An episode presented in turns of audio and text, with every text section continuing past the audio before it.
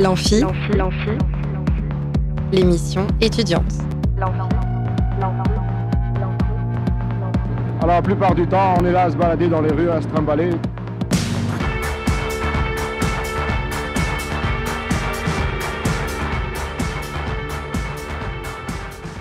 Bonjour à toutes et à tous et bienvenue dans l'Amphi, l'émission étudiante sur Radio Alpa. Aujourd'hui, à l'approche de Fête Lire qui a lieu ce week-end, nous allons parler bouquins. Nous allons parler plus spécialement même de livres d'occasion. C'est un peu ma drogue personnelle et j'espère que c'est un peu la vôtre aussi. En tout cas, je vous invite à découvrir le monde fabuleux de la bouquinerie, du broc, du plaisir de chiner. Nous allons vous présenter un événement super parmi tous ceux de Fête Lire, l'événement L'Iroport avec Frédéric Mignon. Bonjour à vous. Bonjour. Puis nous écouterons euh, Ismaël pour sa première chronique dans l'amphi. Euh, alors euh, Ismaël n'arrive qu'après, donc il ne pourra pas nous saluer pour le moment. Donc on écoutera ça tout à l'heure. Pour l'instant, c'est parti pour notre invité du jour. Plus on est de fou et plus on rit. Là où ça devient grave, c'est quand on est plus on est de fou et plus on s'emmerde. J'accueille donc aujourd'hui monsieur Frédéric Mignon. Vous êtes euh, libraire à la librairie Modeste à la Chartre-sur-le-Loir, ainsi qu'à la librairie sans nom au Mans, et vous participez en tant qu'exposant à l'événement L'Iroport. D'abord, est-ce que vous pouvez nous expliquer un peu votre parcours? Mon parcours euh, a été beaucoup marqué par le livre. J'ai apporté là un peu par hasard le premier livre qu'on m'a offert quand j'avais un an. Il est dédicacé par Colette donc Colette m'a connu plus que je l'ai connu puisque à un an je n'ai aucun souvenir d'elle. voilà. Donc ça c'est donc voilà, je, disons que ma vie a été placée un peu mm. dès un an sous le signe de de, la littérature. Et puis j'ai ensuite euh, bah, j'ai fait, une licence de lettres hein, moderne et puis j'ai eu la chance de travailler très vite euh, comme critique dramatique à Combat, à Libération, comme euh, animateur producteur, on disait, à France Culture, aux après-midi de France Culture et au panorama culturel euh, de la France. Ensuite, euh, bah, je me suis retrouvé euh, secrétaire général de Jean-Louis Barrault. J'ai été attaché de presse au Festival d'Avignon pendant trois ans. j'ai dirigé un théâtre à Paris qui s'appelait Le Palace et qui est devenu une discothèque mondialement connue. Et ensuite, je me suis retrouvé le Palace était, euh, enfin, c'était très compliqué hein, de gérer dans les années 70 un théâtre en mode euh, privé avec une programmation, euh, une programmation exigeante. donc le Palace n'a pu durer que, deux saisons. Après, Fabrice Emmer en a fait donc la, la discothèque célèbre. Et moi, je me suis retrouvé dans la publicité comme concepteur-rédacteur, puis directeur de création. Et puis voilà, et très, enfin, très surpris parce que pour produire un, une pub de 30 secondes au cinéma, j'avais beaucoup plus d'argent que pour produire un spectacle euh, au Palace. Donc j'ai passé quelques années. Euh, euh, euh bah, c'est l'époque, euh, c'est 99 francs de Bec BD, quoi. C'est hmm. c'est cette époque-là, avec toutes les folies de la pub. plus les agences étaient chères, plus plus les annonceurs étaient contents. Euh, jusqu'au jour où ils se sont aperçus que bah, c'était peut-être pas comme ça que ça fonctionnait. Mmh. Il y a eu une grosse escroquerie dans la pub et, et, et, et je pense que c'est de là que date la, le déclin créatif de la publicité, qui a quand même eu vraiment, euh, il y avait quelques, euh, je dirais pas des génies, mais il y avait des mecs extraordinairement inventifs et brillants dans la publicité. Et aujourd'hui, euh, euh, la créativité dans la publicité est pratiquement réduite à zéro. Et... donc vous avez décidé de devenir libraire. Alors voilà, alors ça, la librairie, mais c'est devenu beaucoup plus tard parce que euh, je suis libraire depuis que je suis retraité. Hmm. Hein, donc euh, je suis retraité depuis 8 ans. Et avec Pascal, ma femme, qui donc, elle s'occupe aujourd'hui de la librairie Son Moment et moi de la librairie Modeste à la Charte, mais on s'occupe un peu tous les deux des deux. Euh, soit je, soit je prenais ma retraite et je ne faisais rien, et comme elle est plus jeune, elle continuait à travailler, soit on faisait quelque chose en chambre. Hmm. Donc comme on avait beaucoup de livres, euh, moi j'avais hérité aussi de mon père un fonds euh, euh sur le théâtre euh, très important, on s'est dit que bah, être libraire, ça pouvait être une, une solution intéressante. Et donc ça fait maintenant 7-8 ans que on est devenu libraire. Vous participez à l'événement L'Iroport ce week-end dans le cadre de Faites Lire. Euh, en quoi ça consiste l'aéroport Alors, l'aéroport, euh, c'est un peu différent de Faites Lire pendant l'année.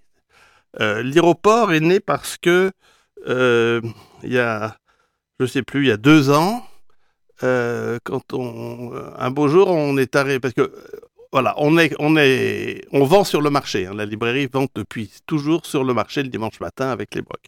Et un beau jour, on était euh, trois jours avant, on nous a dit qu'il y avait euh, Faites lire qui était installé dans une immense tente à notre emplacement et que donc on pouvait pas déballer. Hmm. On ne nous avait pas prévenu, rien. Bon.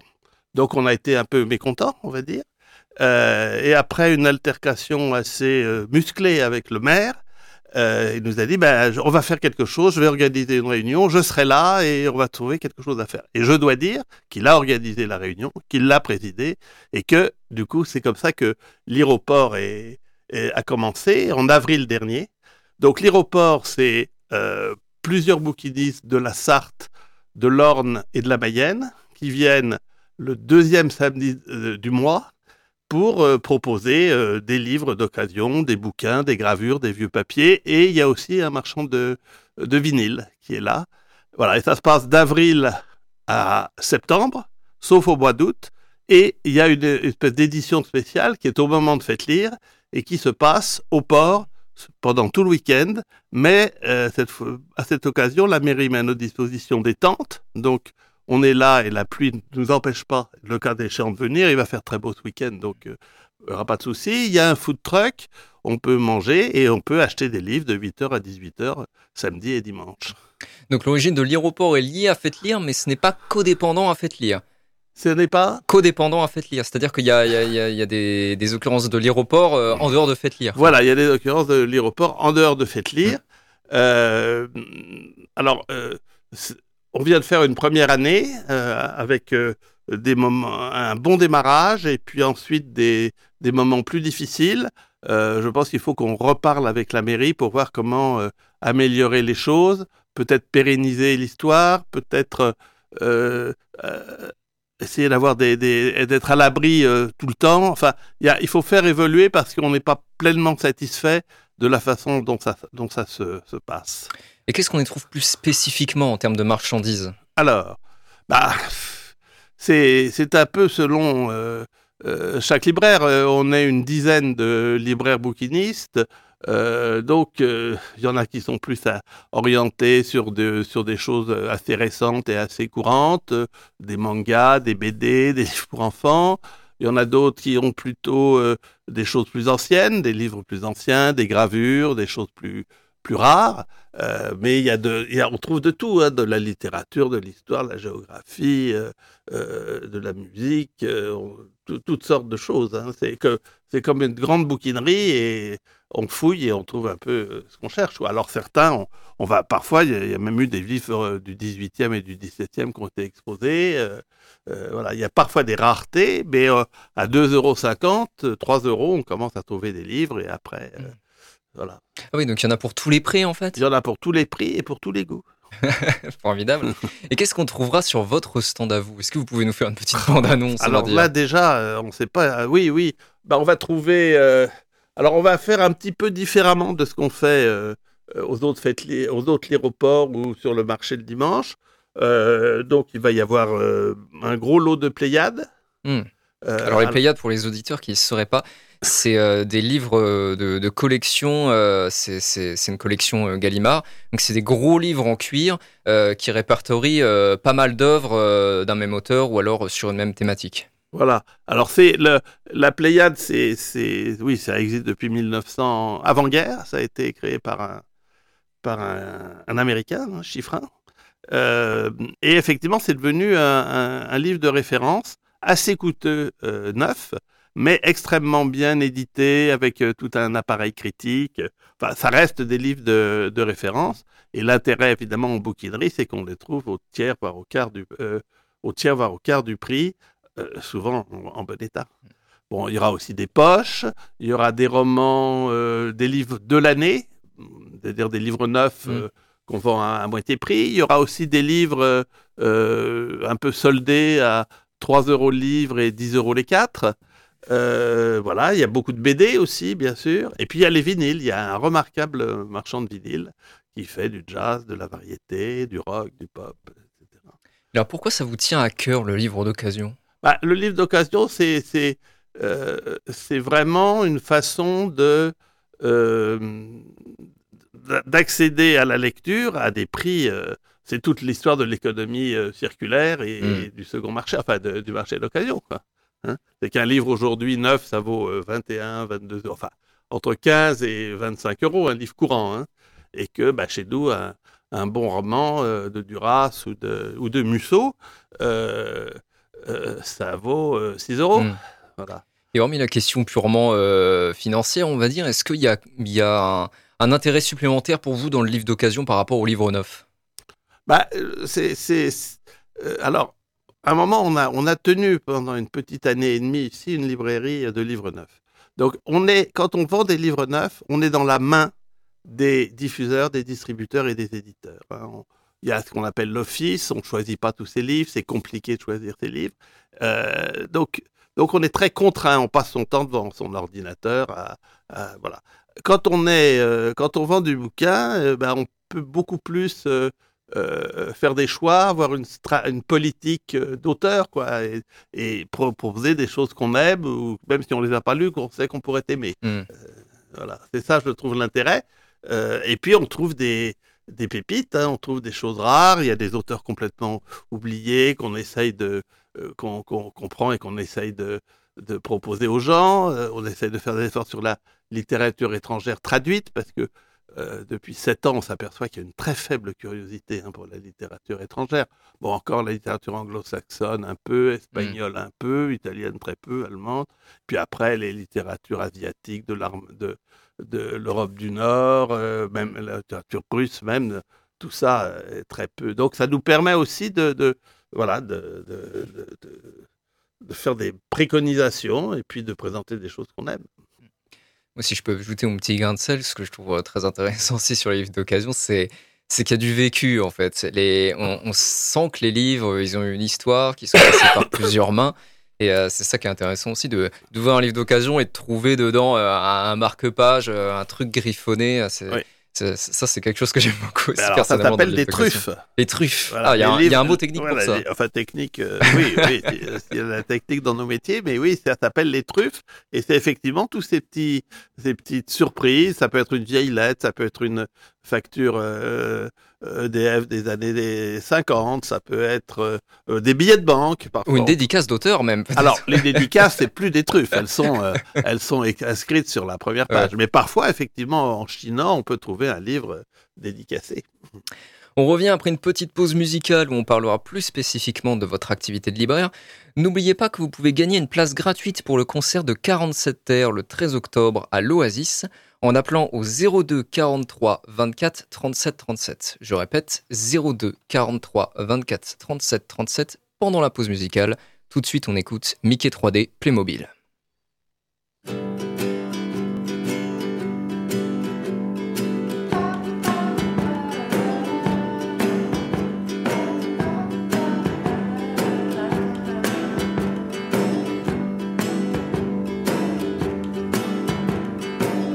J'étais petit, je n'étais pas très très joli.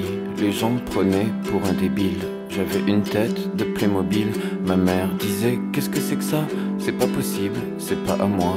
Est-ce qu'il y aurait moyen de l'échanger contre un voyage à l'étranger Je me souviens pas, j'ai oublié.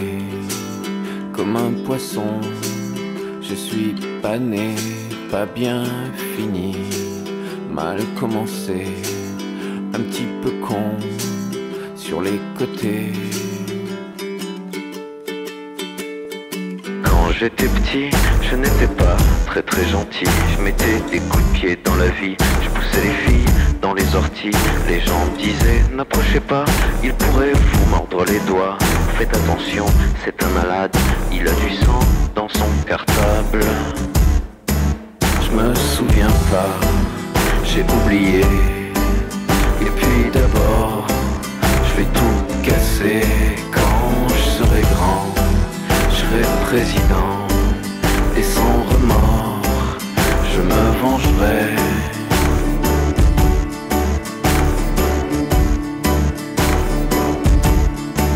Je mettrai les gens dans des avions s'il y a plus de dans les prisons. Et ceux qui dorment dans des cartons, je les ferai passer pour des bouffons, des feignants qui veulent pas bosser, qui méritent même pas d'exister. Et comme je suis intelligent, vous verrez pas que je suis méchant. Je me souviens pas, j'ai oublié, comme un poisson, je suis pas né, pas bien fini, mal commencé, un petit peu con sur les côtés. Je me souviens pas, j'ai oublié. Et puis d'abord, je vais tout casser quand je serai grand. Je serai président et sans remords, je me vengerai.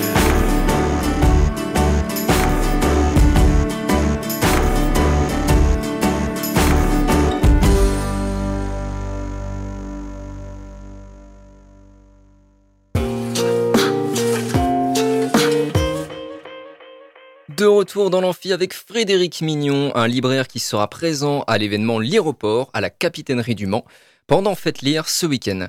Frédéric Mignon, vous êtes également libraire au Mans et à la Chartre-sur-le-Loir. Est-ce que vous pouvez nous parler un peu plus de euh, la librairie modeste et de la librairie sans nom? Eh ben, on va essayer. Euh, Alors déjà, pourquoi ces noms? Alors, euh, la librairie sans nom, j'ai copié. Euh, parce que j'habitais rue de Lappe à Paris et rue de Lappe il y a plein de bars et il y avait un bar qui s'appelait le bar sans nom et j'ai bien aimé ce nom et donc je me suis dit que euh, fallait trouver un nom qui, qui se mémorise bien Ouais. donc euh, la librairie sans nom c'est son nom Ça se retient Voilà. facilement, effectivement. Voilà. Et quant à Modeste, pour enchaîner, il se trouve qu'il y a un roman de Balzac qui s'appelle Modeste Mignon, que je m'appelle Mignon, et que ça m'a amusé de, comme référence livresque. quoi. Mm. Sauf que Modeste, dans le roman de Balzac, est une femme. Alors comment ça se passe la, journée d'un libraire d'occasion? Euh, ben, ça se passe qu'on est dans les livres en permanence, de, du matin au soir. Euh, il faut, généralement, il faut faire des comptes aussi. Euh, parce qu'il y a quand même il y a une réalité économique. hein. Donc, moi, je, je fais les comptes tous les jours, tous les matins. Sinon, comment on trouve les livres aussi euh, Oui, comment Euh, vous procurez-vous votre marchandise euh, au- au- ça fait sept ans. hein. Au début, on a fait toutes les erreurs euh, possibles. Parce que trouver des livres, c'est pas le plus compliqué. Tous les jours, on nous propose des livres. Donc au début, on a pris tous les livres qu'on nous proposait. euh, en les achetant, on nous en a donné. On a, bon. Et puis, euh, et puis on, a, on a été noyé par les livres, mais vraiment noyé. hein. Aujourd'hui, on en a 30 000. Ah Donc, oui. on a été noyé. Et là, on, on commence juste à mettre la tête hors de l'eau. Euh, voilà. Donc après, euh, bah, il faut les théoriquement, il faut les les indexer, les référencer. On n'a pas le temps euh, de faire tout ça pour la, la, la masse des livres. Donc, euh, donc on, fait les prix. Alors après, il faut faire les prix. Alors la plupart des prix, c'est simple. hein, les poches, c'est c'est 3 euros, 3,50 euros. Les romans, c'est 6 euros, 7 euros. Puis ça se complique quand on trouve des livres plus rares. Alors au début, on était vraiment très généraliste. euh, euh, on- vendait de tout un peu euh, n'importe comment. Et puis de plus en plus, euh, on est allé vers des choix, c'est-à-dire euh, prendre de, la littérature qui nous intéresse ou qui pourrait nous intéresser, et pas juste prendre euh, tout ce qui se présente. Euh, donc on est arrivé à, avoir maintenant un équilibre entre bah, la littérature, euh, euh, les arts du spectacle, le cinéma, la musique, la science-fiction. on a aussi un gros rayon philo et on a une, clientèle assez importante pour tout ce qui est philo et essai. Poésie aussi, on insiste beaucoup sur la poésie. Là, il y a quelqu'un qui vient nous acheter 25 poésies Gallimard d'un coup. Ah oui, Euh, et elle donc aime la voilà. poésie. Hein Elle aime la poésie. elle aime la poésie, nous aussi. Et, et voilà. Alors après, euh, c'est un différent que j'ai avec euh, Pascal, ma femme, c'est que elle, elle, elle dit, il faut pas aller voir tous les livres. Et moi, je dis, il faut aller voir toujours systématiquement. Alors souvent, on trouve, des, on trouve rien. Et puis de temps en temps, on trouve. euh, là, je viens de retrouver là euh, vraiment un, un livre euh, de Lebrun, le, le pain de Louis XIV, qui est un, qui était son cours de dessin. Et en fait, c'est une trentaine de gravures qui montrent des exemples d'expression, la douleur, la colère, la passion, la peur, etc. Et ça, j'ai trouvé ça, mais tout à fait euh, par hasard. Euh, Donc, il y a toujours, euh, enfin, il y a très souvent, on trouve parmi rien euh, une pépite ou quelques livres intéressants. Et nous, notre, quand on va chez les gens, parce que alors, la plupart des livres, on les, euh, on les, on les achète chez les particuliers. On ne va pas dans les ventes aux enchères, on n'achète pas aux autres marchands. Non pas parce qu'on ne veut pas, mais parce qu'on a, on est suffisamment approvisionné, si vous voulez, en livres. Et puis aussi, c'est aussi peut-être plus compliqué de faire une marge sur un livre que vous avez déjà acheté au prix où ça se vend. Ah ben on les achète jamais au prix où ça se vend. Oui. Chez les particuliers, on les Mm. achète. euh, alors on les achète plus cher que 1 euro le kilo. Euh, mais euh, on, on les achète, mais évidemment, on fait une marge. hein. Mm. Et, et puis on nous donne des livres sur lesquels on fait aussi des marges. Mais il faut savoir qu'un livre comme ça, euh, bon, il faut déjà, il faut le nettoyer très souvent. Les, les- ceux, que- ceux qui ont un peu d'intérêt, il faut les couvre, on les couvre. Après, il faut les classer. Après, il faut les stocker. Et il y a certains livres, euh, quatre ans après, on l'a toujours. hein. Hmm. Donc il y a des, il y a des frais quand même. euh, c'est pas juste qu'on les met, qu'on les met dans une caisse. hein. Il faut les, les travailler, les livres. Alors, vous disiez tout à l'heure, euh, oui, des fois, euh, on va chez les particuliers et, et on, et on trouve rien. Pourquoi Qu'est-ce que vous cherchez comme, euh, comme type de livre? Bah, on cherche les bons livres. Alors, c'est quoi alors, les bons les livres? bons livres, ça ne veut rien dire. C'est-à-dire que c'est en fait. alors, il y a des livres dont on sait qu'ils sont invendables. Hmm. Ça, on sait, je veux dire, toute, une époque de littérature, euh, Cronin, enfin, il y a toute une époque, euh, euh, les hommes. en- Enfin, il y a des livres qu'on retrouve partout, chez tout le monde. Alors, je parle des livres du XXe siècle, hein, éventuellement un peu du début du XXIe. Bon, donc, ça, on les prend pas. Et puis après, bah, si c'est Bodiano, si c'est Leclésio, si c'est Welbeck, si c'est Duras, si enfin, après, c'est un peu en fonction de, nos goûts et de nos connaissances. Voilà. Donc les bons livres, euh, alors c'est pas non plus. Alors tout le monde pense qu'il y a les beaux livres, mais dans les beaux livres, il y a des beaux livres très moches, euh, enfin, qui font semblant d'être beaux, si vous voulez. Et ça, on les prend pas non plus. Donc c'est très très subjectif en fait. Donc il y a beaucoup de gens qui, qui viennent nous voir qui disent j'ai des livres, euh, qu'est-ce que vous, qu'est-ce qui vous intéresse? J'ai dit bah, ce qui nous intéresse, c'est de venir chez vous, de regarder vos livres un par un et de prendre ceux qui, qui nous Mm. intéressent. C'est comme ça qu'on procède. Donc ça demande d'y passer du temps, quoi. hein. On y passe du temps, euh, mais c'est fondamental. hein. Mm. C'est- Et alors, avec le temps, on commence à comprendre, mais ça fait pas si longtemps, Mm. euh, ce, qui, ce, qui, ce qui, non seulement, qui parmi ce qui nous plaît, peut aussi plaire euh, Mm. aux clients. Et alors, vous avez des exemples de vos meilleures trouvailles de libraire? Bah là, je vous en ai donné un. Euh, un autre, c'est euh, le, les sonnets de Charles d'Orléans, entièrement calligraphiés par Henri Matisse et tirés à 1200 exemplaires et l'exemplaire est numéroté signé par Matisse. Ça, c'est c'est une trouvaille. Alors, euh, un autre, euh, euh, ça a été... euh, Henri Matisse, qui est un peintre, au fait, hein, pour les auditeurs. Alors un autre qui a été vraiment notre plus belle, enfin, on a eu deux très belles ventes. Alors là, je parle du haut de gamme, hein, parce qu'effectivement, on trouve plein de choses intéressantes. Mais un autre livre, bon, ça, c'est un livre qui vaut plusieurs milliers d'euros. Hmm. Ah oui. Euh, oui, oui. Ah oui, on est sur ces prix-là. 4 quoi. 000 euros. Ah oui. Il y a- ben, là, je, je regardais, là, en ce moment, il y a un salon, il y a eu un salon au Grand Palais, salon international du livre. Euh, il y a les, les, les écrits préparatoires d'Éluard pour le poème Liberté qui était en vente Mm. à 110 000 euros. Voilà.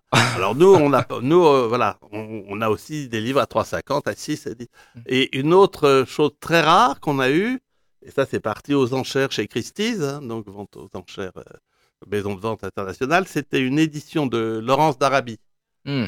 Euh, après être, euh, il est redevenu simple soldat, Laurence d'Arabie, après ses aventures euh, qu'on connaît tous, enfin qu'on connaît par le film. hein. Ouais. Et il a écrit un livre comme simple soldat qui s'appelle The Mint. Et on a trouvé l'édition pré-originale, c'est-à-dire avant, parce que l'armée lui a interdit de publier ce livre. Donc pour préserver ses droits, il a, dû, il a fait une préédition qui a été vendue à New York sur souscription, mais à l'époque, elle a été vendue euh, 50 000 dollars. euh. Et nous, on a trouvé ce livre. Alors aujourd'hui, il vaut plus ça, Hmm. mais on a trouvé ce livre en plus signé par son frère. Et ça, on a, ça, Hmm. ça, ça a été une vraie, vraie trouvaille. Quoi. Et Alors, vous parliez de, de salon tout à l'heure. C'est une question que je voulais vous poser. Comment est-ce que vous faites votre chiffre d'affaires Pas seulement en boutique, j'imagine? Alors, voilà, aujourd'hui, euh, on peut pas rester. euh, je veux dire, beaucoup, beaucoup de libraires ferment ou vont fermer. Et il y a un petit noyau qui va rester. euh, mais on peut pas juste vendre des livres en attendant le client dans sa boutique. Donc ça, on fait ça. On va, on est sur les marchés, euh, au Jacobin tous les dimanches matins. En été sur les marchés de Mortagne et de, et. Euh, on fait des salons spécialisés, mais on fait que très peu. On en fait deux ou trois à Paris, qui sont des salons un peu haut de gamme. Et, et par ailleurs, on est en train. Alors, à un moment, on a fait de la vente en ligne et puis on a été submergé, donc on n'a pas pu continuer. Mais là, on est en train de relancer la vente en ligne. Voilà. Donc, il faut jouer sur tous les, sur tous les tableaux. hein. Est-ce qu'il y a un prochain salon qui est prévu alors? Alors, euh, pour, pour nous, Oui, pour vous, ouais. eh ben, le week-end, pas celui-là, mais juste après, on va à Paris. Ça s'appelle Bibliomania. C'est au couvent des Cordeliers, à côté de à l'Odéon, hein, à Paris. Et c'est un assez beau salon où, en principe, on va pouvoir vendre nos plus beaux livres euh, à des marchands et à des bibliophiles. Est-ce que le métier de libraire d'occasion permet aussi, euh, comment dire, un autre rapport à la clientèle que dans la librairie de neuf? Alors, pour avoir euh, fait un peu les deux, beaucoup moins le neuf, mais maintenant depuis sept ans l'ancien,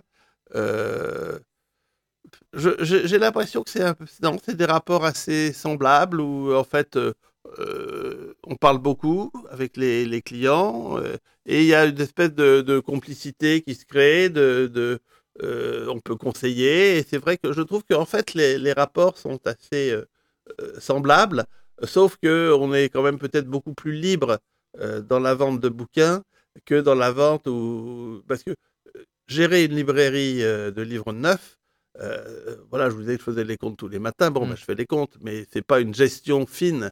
Euh, Il faut savoir qu'un libraire de neuf, euh, il a une marge d'environ entre 34 et 36 Mhm. euh, jamais beaucoup plus, et que donc c'est pas un commerce extrêmement fructueux. Alors que en libraire ancien, vous pouvez faire sur certains livres jusqu'à euh, 80% de marge.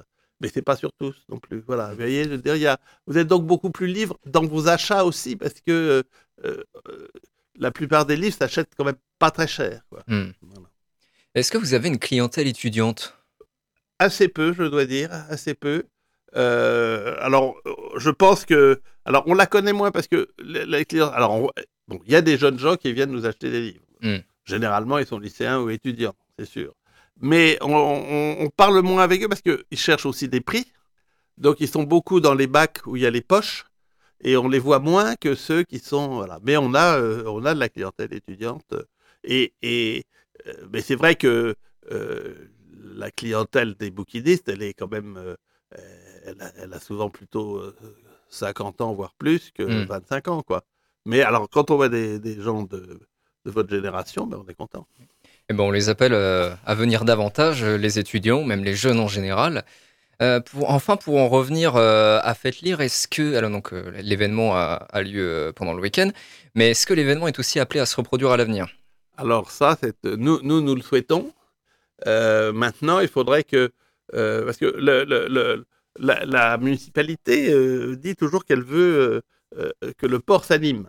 Alors nous, on est un peu en, avant-garde de l'animation du port. Il y a quelques événements, dont euh, avec l'aéroport. Et puis, quand arrive Faites Lire, bah, on est un des lieux de Faites Lire, mais on n'est pas sur les affiches. Il y a écrit que c'est place de la République et aux Jacobins, mais pas au port. Euh, on avait envisagé qu'il y ait une petite navette, Hum, on n'en a plus jamais entendu parler. Euh, sur le plan dans le programme, on n'y est pas. Donc nous, on, sera ravis de continuer, mais en ayant une présence un petit peu plus euh, visible qui corresponde à la réalité sur le terrain. Donc je rappelle, hein, l'aéroport ça a lieu, donc c'est dit au port. En fait, c'est la capitainerie. Euh, je je sais pas y a une adresse. euh, Si c'est boulevard de l'amiral Lalande. Voilà. Euh, Est-ce que enfin vous pouvez nous rappeler les infos pratiques concernant euh, la librairie modeste et la librairie de son nom, c'est-à-dire les, les adresses et numéros de téléphone si vous en avez? Alors, la librairie sans nom, c'est le mardi de 14h30 à 18h30 et du mercredi au samedi de 11h à 18h30. Euh, et à la Charte sur le Loir, la librairie modeste, c'est le vendredi après-midi, le samedi toute la journée et le dimanche matin. Et je rappelle que le- la librairie de son nom c'est rue nationale. Au, au 34 et à la Charte, c'est rue nationale, mais au Ah, aussi. 25. aussi, d'accord. Très bien. Eh bien, merci beaucoup Frédéric Mignon d'être venu nous parler de Faites Lire et de votre, enfin de l'aéroport plus, plus précisément, et de votre activité de libraire d'occasion. Restez avec nous, chers auditeurs. On se retrouve juste après pour la chronique d'Ismaël. Euh, vous pouvez toujours gagner une place de concert pour 47 terres le 13 octobre à l'Oasis en appelant au 02 43 24 37 37 pendant la pause musicale. Merci encore à vous, Frédéric Mignon. Merci. Tout de suite, on écoute Kabadzi avant eux.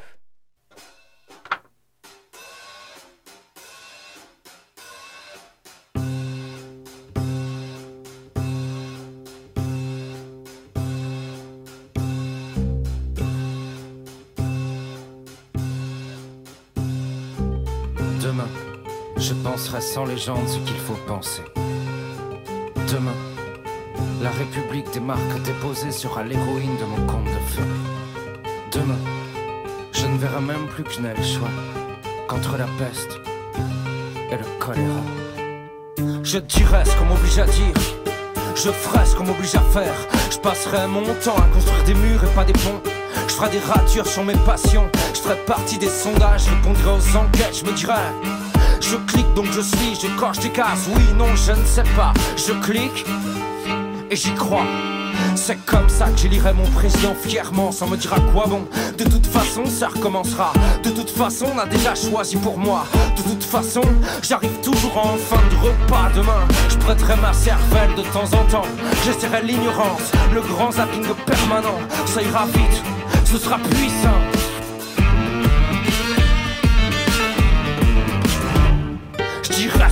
À dire, je ferai ce qu'on m'oblige à faire. De toute façon, je n'aurai plus le choix. Mon téléphone le fera pour moi. Trouve-moi du pain, trouve-moi le chemin, trouve-moi l'amour et que ça dure toujours. J'aurais beau avoir du bide, des cernes et des rides. J'aurais beau être bête ou cocu. Je serais content de croire que j'ai le choix. J'irai moi-même, j'irai moi-même chez Pôle emploi. Fournirai sans broncher toutes les attestations, tous les certificats. J'irai trois fois s'il le faut. Je ferai tout ça sans m'énerver, sans porte claquer. Au final, je trouverai un boulot. Je me marierai, j'aurai un pavillon, une bagnole et des gamins qui graveront. Papa, on t'aime sur les arbres du jardin.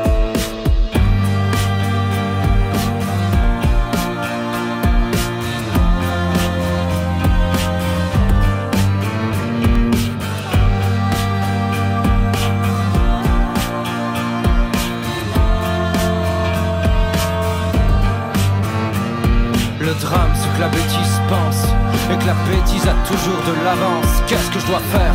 Qu'est-ce que je dois dire? Qu'est-ce que le choix entre la peste et le choléra? La bêtise a déjà choisi pour moi. Elle a fait de mon corps une galerie marchande, faut se vendre. Alors j'irai me vendre. Faut sauver sa peau, je sauverai ma peau. Faut être heureux, je serai heureux. Faut être content, je serai content.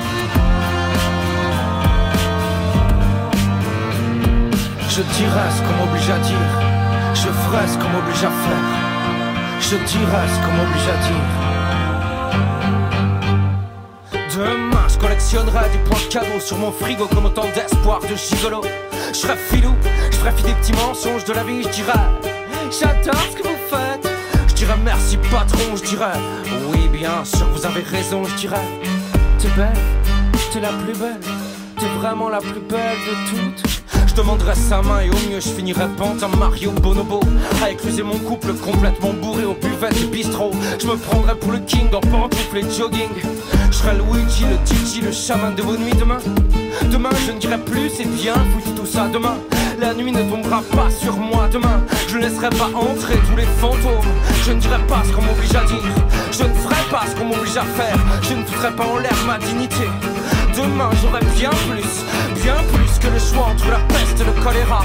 Demain la bêtise n'aura plus d'emprise sur moi. Demain je ne m'entendrai plus dire encore une fois la choisie pour moi. Demain je saurai quoi leur dire. Demain Je les regarderai dans les yeux. Demain oui. J'arriverai avant eux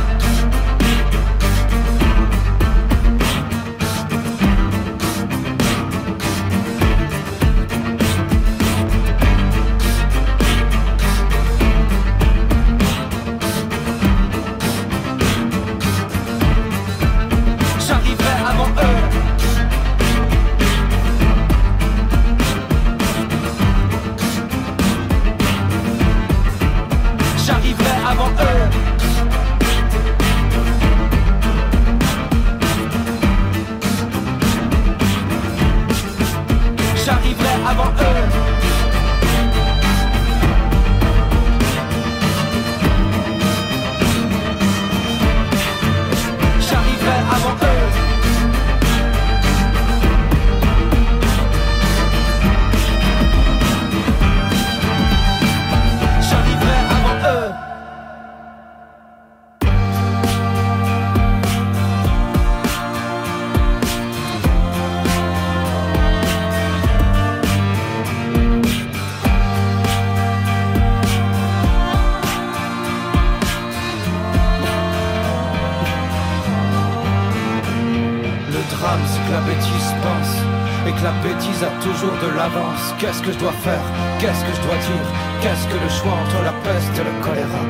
La bêtise a déjà choisi pour moi. Elle a fait de mon corps une galerie marchande, faut se vendre.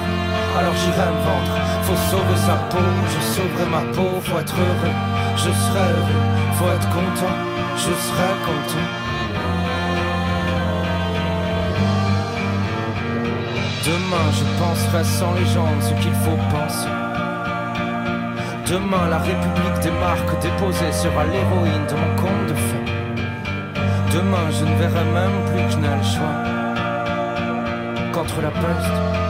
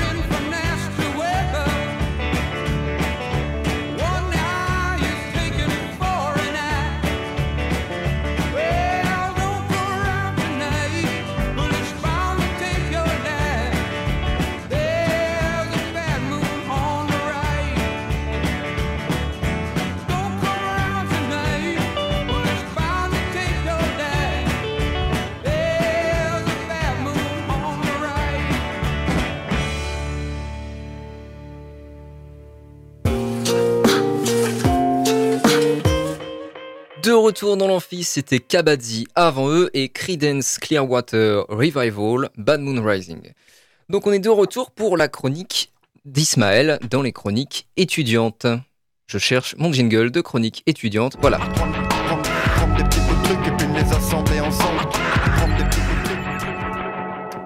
Alors d'abord Ismaël, puisque c'est ta première chronique, est-ce que tu peux te présenter?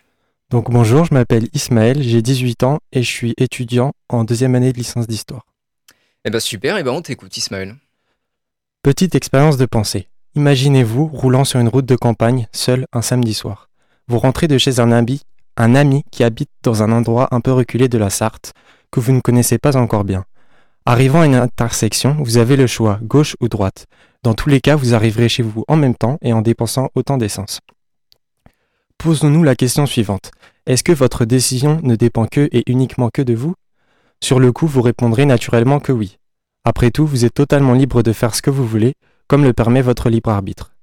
En réalité, au moment de tourner à cette intersection, vous n'êtes pas plus libre qu'une goutte de pluie déterminée à chuter par la gravité terrestre, ou que la marée destinée à se retirer de la plage du fait de l'attraction de la Lune. Donc aujourd'hui, je vais vous expliquer, avec l'aide d'un philosophe allemand, Arthur Schopenhauer, et des deux premiers chapitres de son livre Essai sur le libre arbitre, en quoi l'hypothèse du libre arbitre est absurde. Donc lorsqu'on évoque le libre arbitre, on mobilise en fait deux concepts. Le premier, le plus évident, c'est celui de la liberté physique, ou comme l'appelle Schopenhauer, la puissance d'agir. On entend par puissance d'agir la capacité d'un individu à faire appliquer sa volonté au monde extérieur sans rencontrer aucune force ou aucun obstacle qui l'en empêche. Donc maintenant, je pourrais faire, je pourrais évaluer ma puissance d'agir en me levant et en essayant de sortir du studio. Si j'y arrive, cela signifie que dans cette situation, j'ai pu accorder mes mouvements physiques à ma volonté et donc ma puissance d'agir a été totale. Si quelqu'un se met devant la porte et m'empêche de sortir, alors ma puissance d'agir est restreinte, car mes mouvements physiques, restés dans la pièce, ne correspondent pas totalement à ma volonté, sortir de la pièce. J'ai parlé de deux concepts. Le second, c'est celui de la liberté morale. C'est la capacité d'un individu à déterminer par lui-même les objets de sa volonté. Schopenhauer, il le nomme puissance de vouloir. Pour comprendre si on peut vraiment exercer une puissance de vouloir, on peut poser cette question. Êtes-vous capable de déterminer les objets de votre volonté et d'agir sur elles? Pouvez-vous choisir les choses que votre volonté voudra elle-même?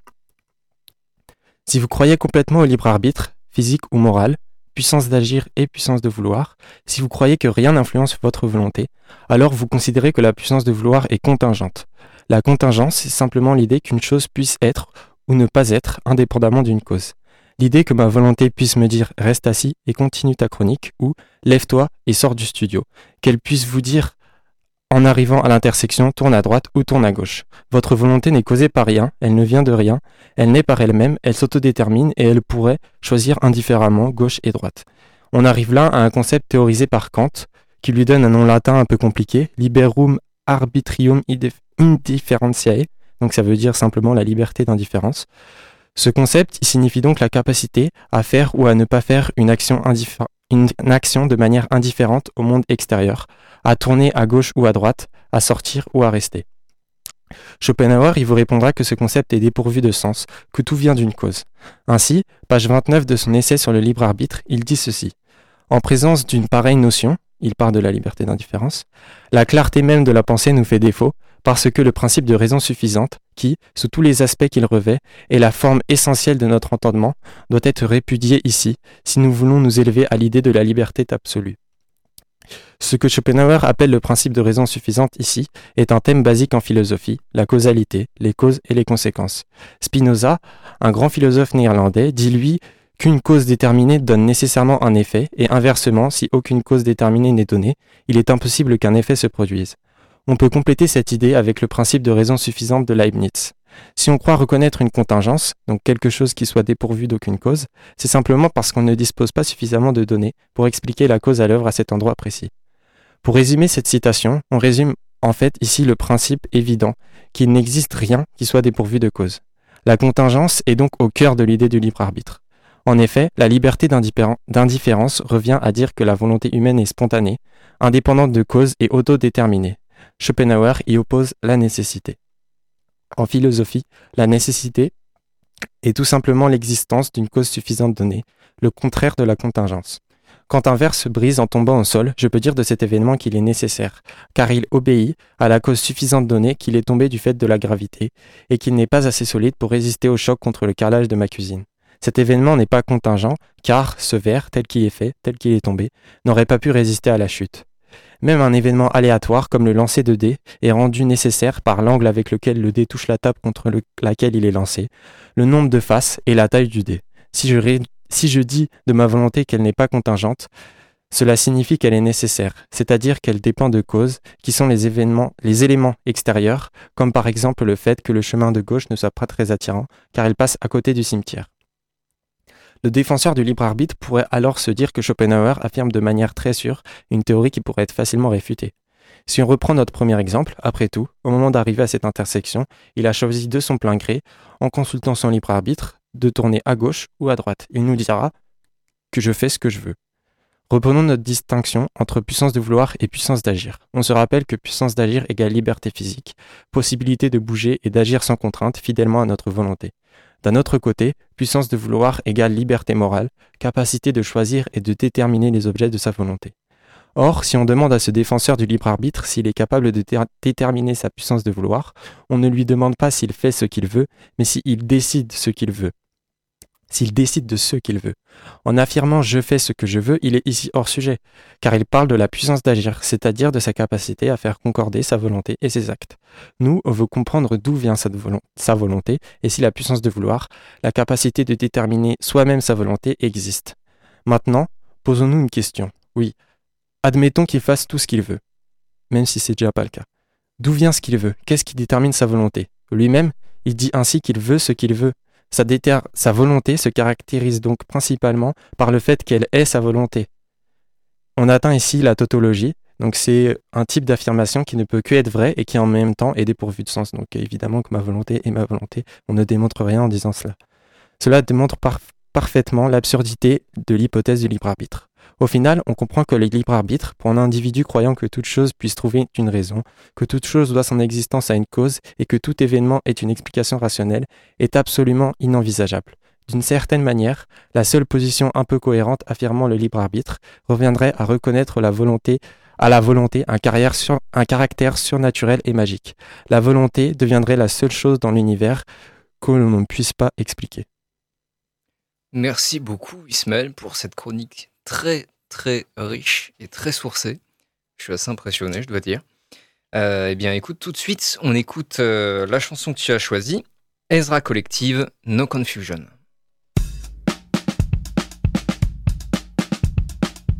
Uh, yeah. Code radical. Ezra Collective. Uh.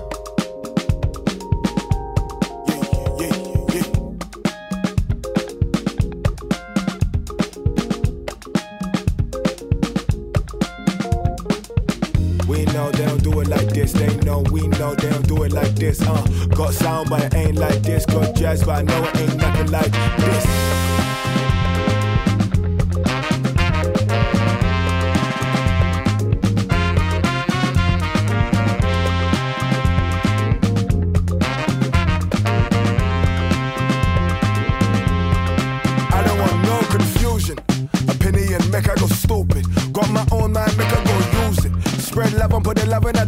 it. I don't want no confusion. Got my own drive, make I go move it. From you don't wanna see a man lose it. Been me, still me, been proven. I don't want no confusion. Me and mine been fed up with losing self in a world where the picking and choosing. Revolution will be televised worldwide, Drowning a wave I'm frozen. Feel good, but I'm doing it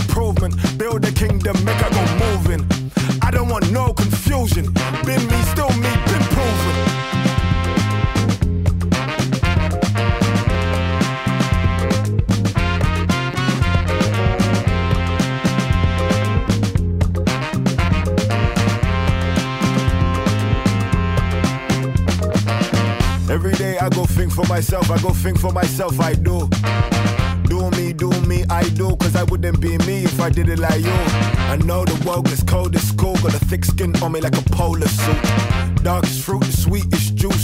Done with the ties with the. Just another day, another day with the gang, gang. The family come first, we plot and we plan, plan. I couldn't tell you where my spirit was at. Reflections on the wall, could the mirror back, but I been there, done that, done with it. Had to bust a U-turn while the world keeps spinning. Big bag looking like a ransom. Ezra Collective, can the bag get some? Uh.